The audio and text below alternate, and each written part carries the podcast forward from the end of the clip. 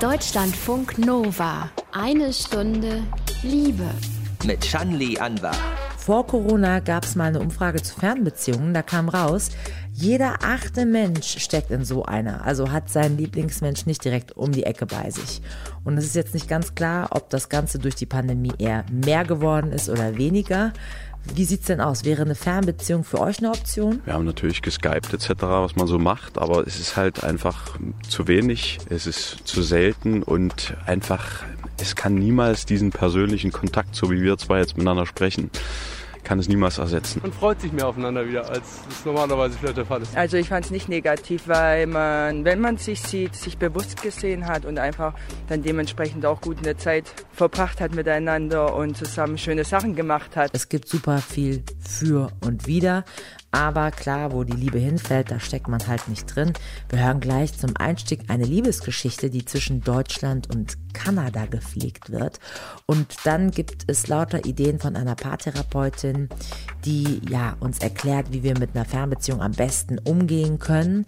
Nicht nur mitten in der Pandemie, sondern generell und worauf man achten kann, damit es gut läuft.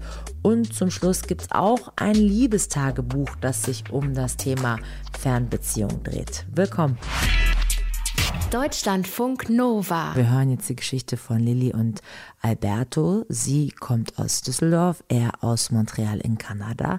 Kennengelernt haben sie sich vergangenes Jahr im Auslandssemester in Frankreich und dann kam ganz schnell Lockdown und sie mussten sich entscheiden, sind sie jetzt Knuffelkontakt füreinander oder nicht. Und es gab ein klares Ja. Sie haben es ausprobiert, haben sich ineinander verliebt und als das Auslandssemester dann zu Ende war, mussten sie schnell entscheiden, was machen wir jetzt eigentlich aus dieser ganzen Geschichte? Wird das jetzt was Ernsteres? Wollen wir eine Fernbeziehung ausprobieren? Erst haben sie sich so ein bisschen dran herangetastet mit einer offenen Beziehung, die keiner von beiden aber so richtig genutzt hat. Also wurde es eine feste Fernbeziehung. Sie hatten ein bisschen Probleme wegen Einreisesituationen, sich überhaupt wiederzusehen, konnten sich dann erst im Winter 2020 wiedersehen. Dann konnte Lilly nach Kanada einreisen. Und ja, jetzt hat sich das Ganze mehr und mehr geformt. Ihre Geschichte erzählen die beiden jetzt im Wechsel selbst.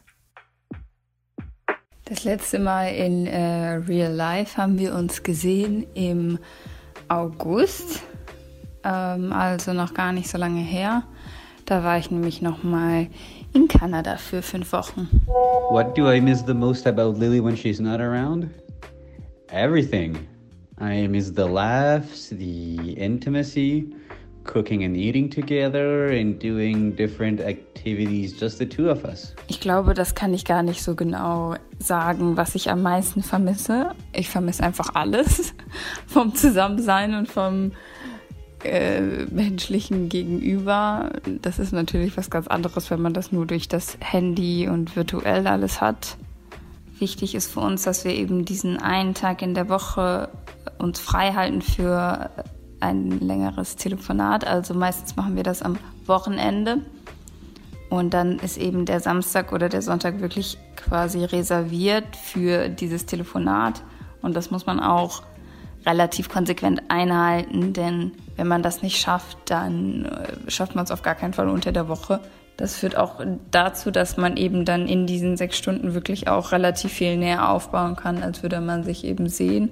Und wenn wir uns dann wieder nach einer Zeit, die wir getrennt sind, sehen, dann ist es auch wirklich so, als hätten wir auch irgendwie diese Zeit, die wir nicht zusammen waren, irgendwie geteilt und miteinander verbracht. Am I afraid of COVID getting on the way of our relationship? Uh, not at all. I think that COVID is what brought us together. Corona ist insofern äh, wichtig für unsere Beziehung gewesen, als dass ich glaube, dass die Beziehung so überhaupt nicht zustande gekommen wäre ohne Corona, da wir uns ja wirklich in dieser Zeit, in der wir da zwei Monate lang in Frankreich im Lockdown waren, ähm, zwangsläufig sehr gut kennengelernt haben, weil wir so viel Zeit miteinander verbracht haben. Und ich denke eben, dass ich auch selber gar nicht bereit gewesen wäre, unter normalen Umständen so viel Zeit mit jemandem zu verbringen, den ich noch gar nicht so gut kenne. Und außerdem hatte man auch noch so ein bisschen ein Gefühl von, das ist das Ende der Welt, wir müssen das jetzt irgendwie genießen. I wouldn't say I'm a long distance relationship type of person. It's the first time I'm trying it, and so far it works. I'm surprised and it's awesome. I still can't believe we've made it work. Das nächste Mal sehen wir uns an Weihnachten, denn da kommt mein Freund nach Deutschland. Und danach gehe ich wahrscheinlich so im März oder April für eine längere Zeit, also für fünf, sechs Monate oder so nach Kanada. Und dann ähm, würden wir wahrscheinlich auch in Kanada zusammenziehen und in Deutschland, wenn mein Freund es dann schafft, tatsächlich hier angenommen zu werden, denn das ist ja der Plan, dass er hier für den Master herkommt dann kommt es eben darauf an, wo und in welcher Stadt er angenommen wird und was ich dann mache. Aber in Deutschland dann quasi eine Fernbeziehung zu haben, das ist ja dann nicht mehr unser größtes Problem. Die Geschichte von Lilly und Alberto, eingefangen von Deutschland Funknova-Reporterin Maike Glas für uns. Eine spannende Geschichte, die wir vielleicht ein bisschen im Auge behalten werden in nächster Zeit. Deutschlandfunk Nova. Eine Stunde Liebe. Sie ist Paartherapeutin und spezialisiert darauf, Menschen in Fernbeziehungen zu beraten. Linda Mitterweger, willkommen in eine Stunde Liebe. Hallo. Und bevor wir auf deine Erfahrungen mit der Online-Beratung nochmal eingehen, erstmal dein Eindruck. Ist es so, dass durch Corona mehr oder weniger Fernbeziehungen entstanden sind in den letzten Monaten? Also ich denke, im Rahmen von Corona sind relativ wenige neue Fernbeziehungen entstanden, weil die meisten Menschen durch die Pandemie ja gezwungen waren, an dem Ort zu bleiben, an dem sie zu Beginn der Pandemie waren. Einige Fernbeziehungen sind zerbrochen in der Zeit, aber viele haben es auch geschafft und sind auch immer noch gut in Beziehung. Wenn du jetzt sagst, einige sind zerbrochen, was war da so die Krux? Also, dass man sich eben durch Reisebeschränkungen und so weiter nicht sehen konnte und der Kontakt dann noch sporadischer geworden ist als vorher? Oder woran kann das gelegen haben? Also viele Fernbeziehungen haben natürlich trotz der Distanz schon auch auf diesen regelmäßigen Treffen beruht. Und das ist ein extremes Durchhaltevermögen braucht es da, um das mehrere Monate, teilweise sogar über ein Jahr zu schaffen, sich nicht sehen zu können. Und wenn es dann vielleicht schon andere Themen auch in der Beziehung gab, die vorher schon schwierig waren, dann kann das schon dazu führen, dass es in so einer Extremsituation wirklich zur Krise und vielleicht auch zur Trennung kommt. Mhm. Das Paar, das wir eben am Anfang gehört haben, also Lilly aus Deutschland und Alberto aus Kanada, die sagen von ihrer jetzigen Fernbeziehung, die ist im Grunde nur durch Corona und den langen Lockdown entstanden, den sie vergangenes Jahr in Frankreich im Auslandssemester zusammen erlebt haben. Kann so eine intensive Erfahrung vielleicht auch ein guter Kit sein, ähm, der über eine längere Distanz und dieses längere sich nicht sehen können eine Beziehung festigt? Also man muss natürlich in so einer Extremsituation irgendwann eine Entscheidung treffen. Und wenn man bewusst die Entscheidung dafür trifft, dann kann das schon einen sehr, sehr guten Grundstein geben, auf den man sich auch immer wieder berufen kann und der Sicherheit geben kann, auf jeden Fall. Wir haben in einer Stunde Liebe ähm, eben vor allem vergangenes Jahr, als es noch sehr viele schwierige Bedingungen gab für Liebesbeziehungen über Ländergrenzen hinweg vor allen Dingen, ähm, auch ganz oft drüber gesprochen. Ähm, hat sich aus deiner Sicht etwas, ein bisschen die Lage jetzt doch auch entspannt durch die gelockerten Corona-Maßnahmen und weniger Reisewarnung, also dass da auch eine Normalität in Fernbeziehungen wieder reinkommt? Also es kommt ein bisschen auf die Entfernung an und es kommt natürlich darauf an, wo die beiden Partner leben. Aber für viele Paare hat sich wieder deutlich entspannt und da ist sogar wieder eine Regelmäßigkeit und in, in einem gewissen Maß eine Normalität wieder da. Viele Paare profitieren jetzt davon, dass die Arbeitgeber vielleicht lockerer geworden sind, was Homeoffice-Regelungen angeht und können jetzt, wo man auch wieder reisen kann, gerade auch innerhalb des Landes, aber auch vielleicht europaweit sogar mehr Zeit zusammen verbringen als vorher. Das heißt, für einige Paare hatte das jetzt im Nachhinein wirklich auch Vorteile. Schwierig ist es immer noch für Paare, die eben über verschiedene Kontinente ihre Fernbeziehungen führen. Da gibt es immer noch Herausforderungen, aber das war tatsächlich ja auch schon vor Corona herausfordernd. Wir sprechen gleich weiter mit der Fernbeziehungsexpertin und auch Paartherapeutin Linda Mitterweger in eine Stunde Liebe.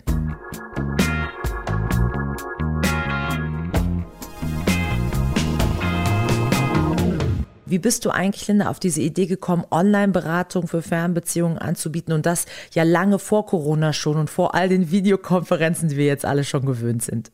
Ja, tatsächlich aus einem persönlichen Wunsch heraus, selbst auch die Welt zu erkunden und zu reisen. Das war meine persönliche Motivation. Also habe ich mir eine Online-Praxis aufgebaut, die ich selbst auch von überall auf der Welt betreiben kann. Und zum Thema Fernbeziehung kam ich auch durch persönliche Erfahrungen. Mittlerweile führe ich keine Fernbeziehung mehr, habe das aber jahrelang gemacht, auch über ganz verschiedene Distanzen, konnte da sehr viel Erfahrung sammeln und das dann kombiniert natürlich mit meiner ja, mit meiner Erfahrung als Psychologin und der Expertise als Paartherapeutin hat sich das so ergeben und macht nach wie vor unglaublich viel Spaß. Wenn es um Fernbeziehungen geht, ist es ja so, dass die Erfahrungen sich bei den Leuten oft gleichen. Wir haben uns zu dem Thema einmal in Leipzig umgehört. Problematisch in der Fernbeziehung, ähm, der Sex, wenn man eine Weile keinen haben kann. Also so ganz ehrlich mal gesprochen. Ich persönlich finde es schwierig, nicht mehr so im Leben des Partners mit dabei zu sein. Also wir haben vorher hier zusammen gewohnt und jetzt nicht mehr und so jeder macht so seins und man kann irgendwie nicht mehr aktiv an dem Leben von dem anderen teilnehmen. Bei mir ist es zum Beispiel so, dass meine Frau arbeitet für Deutschland in der Ukraine in Kiew und ich arbeite hier quasi. Ja. Ich führe zurzeit eine Fernbeziehung. Das Problematische ist halt die Entfernung, die Zeit. Naja, und die Trennung dann jedes Mal wieder. Na? Wenn man wegfährt, ist wieder Trennung und dann ist wieder Ankommen und ist halt schwer, ist nicht so einfach. Irgendwann muss man zusammen. Man freut sich mehr aufeinander wieder, als es normalerweise vielleicht der Fall ist, wenn man zusammen wohnt. Ich habe schon mal eine Fernbeziehung geführt. Also ich habe in Israel gelebt, meine Freundin hat im Libanon gelebt. Ja, und was war daran problematisch? Ich denke relativ einfach. Also die körperliche Nähe hat gefehlt die Regelmäßigkeit, mit der wir miteinander sprechen konnten. Wir haben natürlich geskypt etc., was man so macht, aber es ist halt einfach zu wenig, es ist zu selten und einfach, es kann niemals diesen persönlichen Kontakt ersetzen. Also ich fand es nicht negativ, weil man, wenn man sich sieht, sich bewusst gesehen hat und einfach dann dementsprechend auch gut eine Zeit verbracht hat miteinander und zusammen schöne Sachen gemacht hat. Und wenn man miteinander lebt oder sich jeden Tag sieht, dann ist es halt eher unbewusst und das hatte schon seinen Charme auf jeden Fall, ja. Wir gehen die Punkte einfach nochmal durch. Also ist der Vorteil einer Fernbeziehung, man sieht sich als Paar bewusster, weil so haben das ja auch Lilly und Alberto am Anfang beschrieben. Sie halten sich ja bewusst einen Tag am Wochenende immer frei, damit sie länger miteinander sprechen können. Die Zeit, die man miteinander gestaltet, ist auf jeden Fall sehr bewusst gewählt. Die Zeit, die man zusammen verbringt, die ist ja meistens heilig und wird dann wirklich auch freigehalten von anderen Verpflichtungen. Ähm, es passiert nicht so leicht, dass man einfach gemeinsam zu Hause versumpft, wie das vielleicht mal in einer Nahbeziehung passieren kann, sondern die Zeit wird meistens sehr bewusst geplant und gestaltet. Und auch bei der Kommunikation kann man das natürlich sehr bewusst gestalten und wirklich die gemeinsame Zeit auch da in Ehren halten. Würde ich auch vielen Paaren empfehlen, wenn das möglich ist, weil es dann einfach ähm, die Beziehungspflege auch über die Distanz stattfindet. Also wir merken uns zum einen sich Zeit nehmen, dann richtig miteinander kommunizieren. Das sind vielleicht gute gute Zutaten für eine gelingende Fernbeziehung. Äh, was braucht es noch? Ähm, braucht es ganz klar auch Vertrauen? Es braucht absolut Vertrauen. Es ist natürlich so, dass man in der Fernbeziehung noch weniger empfundene Kontrolle über den Partner hat als in der Nahbeziehung. Ich sage bewusst empfundene Kontrolle, weil man den Partner ja nie vollkommen kontrollieren kann und es auch nicht sollte. Aber es braucht schon viel Vertrauen, wenn ich eben nicht weiß, wo mein Partner ist, mit wem er unterwegs ist. Ähm, dann muss ich da schon sehr viel Vertrauensvorschuss geben. Das ist absolut wichtig. Und wie können wir umgehen mit der fehlenden körperlichen Nähe? Also gerade über Ländergrenzen hinweg kann es ja wirklich mal eine Zeit dauern, bis man sich wirklich wieder sieht und spürt und fühlt. Das ist tatsächlich das große Manko der Fernbeziehung, für das es auch keine ganz einfache Lösung gibt. Wir können uns natürlich körperliche Nähe auch bei anderen Menschen holen. Wir können auch mit unseren Freunden uns umarmen oder mal auf Kuschelkurs gehen, uns das woanders holen. Wird aber natürlich nie die Körperlichkeit einer Beziehung oder auch Sexualität ähm, ersetzen können. Manche Paare einigen sich vielleicht auf ein offenes Beziehungsmodell. Wenn sich beide Partner sowas vorstellen können, ist das durchaus denkbar. Und ansonsten geht es darum, das zu genießen, wenn man es dann vor Ort wieder miteinander leben kann und die Zeit dazwischen eben zu überbrücken. Aber kann das dann auch am Ende manchmal auch ein Trennungsgrund sein? Wir haben eben in der Umfrage gehört, einer hat klar gesagt, ihm fehlt der Sex. Also dass diese Körperlichkeit gerade wirklich somit vielleicht der größte äh, Problemfaktor werden kann mit der Zeit? Ich würde nicht sagen, dass es per se für jedes Paar der größte Problemfaktor ist, aber es kann für einzelne Personen ein sehr großes Problem sein und es kann auch zu Trennung führen. Nicht jedem Menschen ist Sexualität ja gleich wichtig. Ähm, wir fühlen uns ja auch durch ganz unterschiedliche Dinge geliebt und es gibt eben Menschen, für die bedeutet Sexualität und Körperlichkeit, körperliche Nähe, Intimität auch gleich Liebe. Und für die kann es sehr schwer sein, so eine Situation auszuhalten. Es ist tatsächlich nicht jeder Mensch gleich gut für Fernbeziehungen geeignet. Und wenn ich da an persönliche Grenzen komme, dann muss ich sehen, kann ich die Situation verändern oder kann ich nicht durch eine Trennung auf andere Art und Weise davon profitieren, dass es mir seelisch und vielleicht auch körperlich dann wieder besser geht.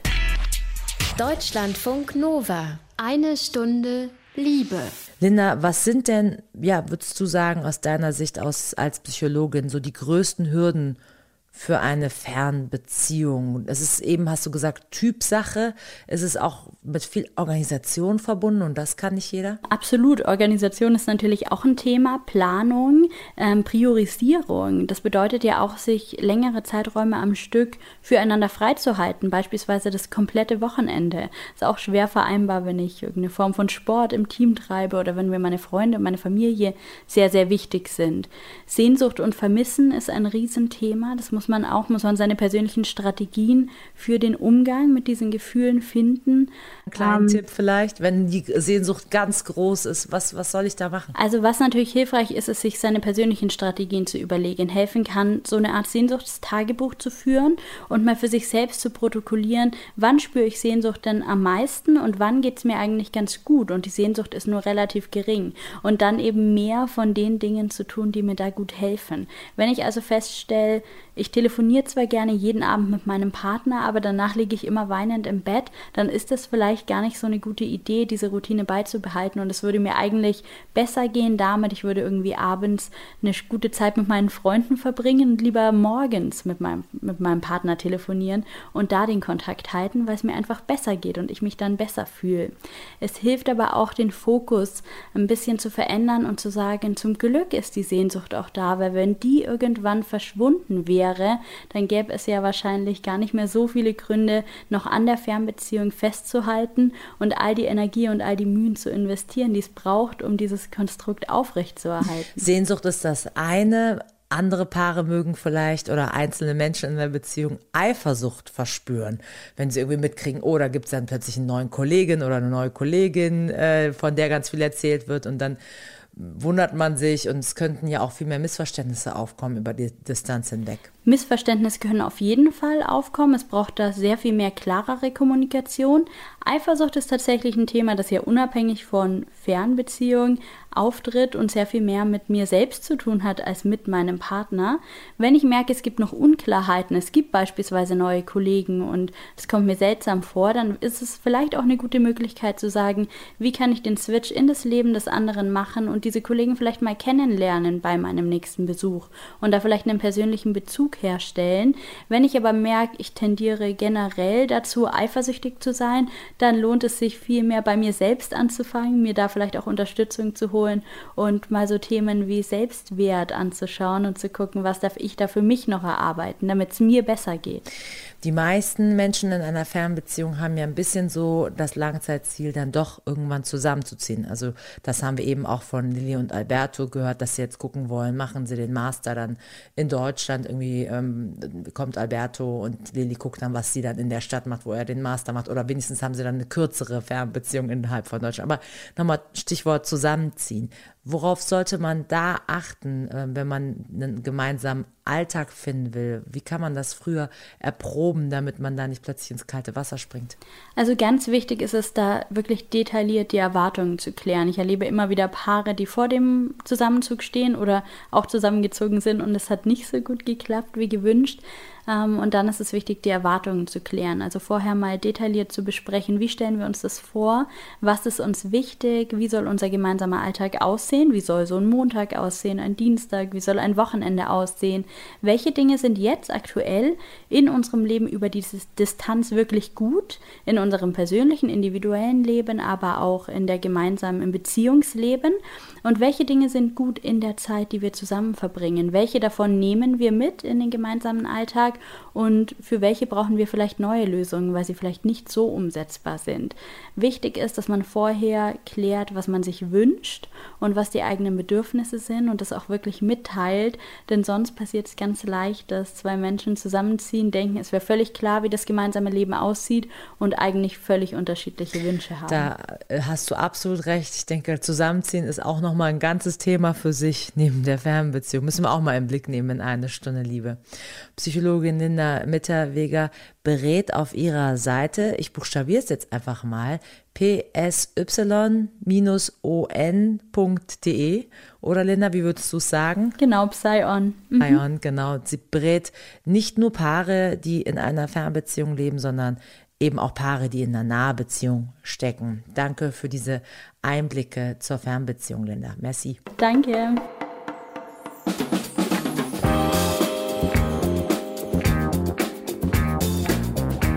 Und auch unser Liebestagebuch dreht sich heute um das Thema Fernbeziehung. In so einer steckt Jonas schon seit einem Jahr mit seiner Partnerperson Gray.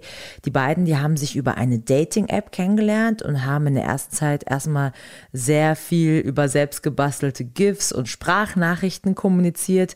Jonas und Gray sind beide non-binär und mitten in ihren Transition-Prozessen. Und das macht diese Fernbeziehung natürlich doppelt schwierig. Also, weil es Dinge gibt, über die sie sich am liebsten face-to-face -face austauschen wollen würden. Aber besonders auch, weil Jonas wiederum Kinder hat, ist es natürlich nicht immer so einfach, sich direkt zu treffen.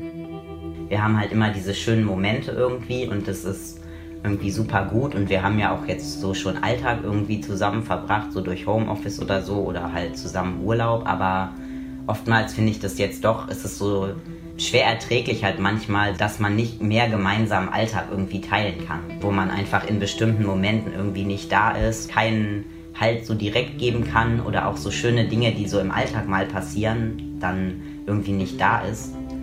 Das finde ich halt schon irgendwie auf die Dauer irgendwie doof, aber das Blöde ist halt daran, dass es einfach so jetzt in den Lebenssituationen, die wir so haben, gerade bei mir auch irgendwie so mit Kindern eigentlich keine gute Lösung dafür gibt, so in der näheren Zukunft.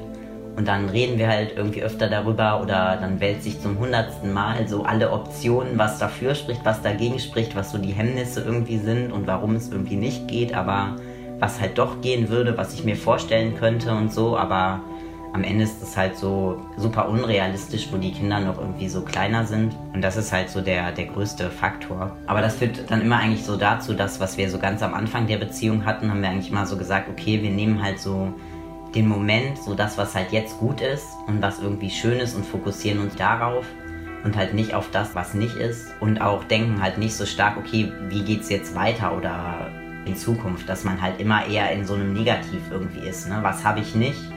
und was wäre in Zukunft vielleicht noch besser, sondern dass man irgendwie versucht, in dem jetzt zu bleiben, wo es halt super schön ist und gut und nicht so, nicht so stark damit hadert. Aber es gibt halt immer wieder so Momente, wo das irgendwie stärker wird, wo wir dann beide irgendwie denken, boah, wie scheiße ist das halt gerade, dass wir jetzt nicht zusammen sein können.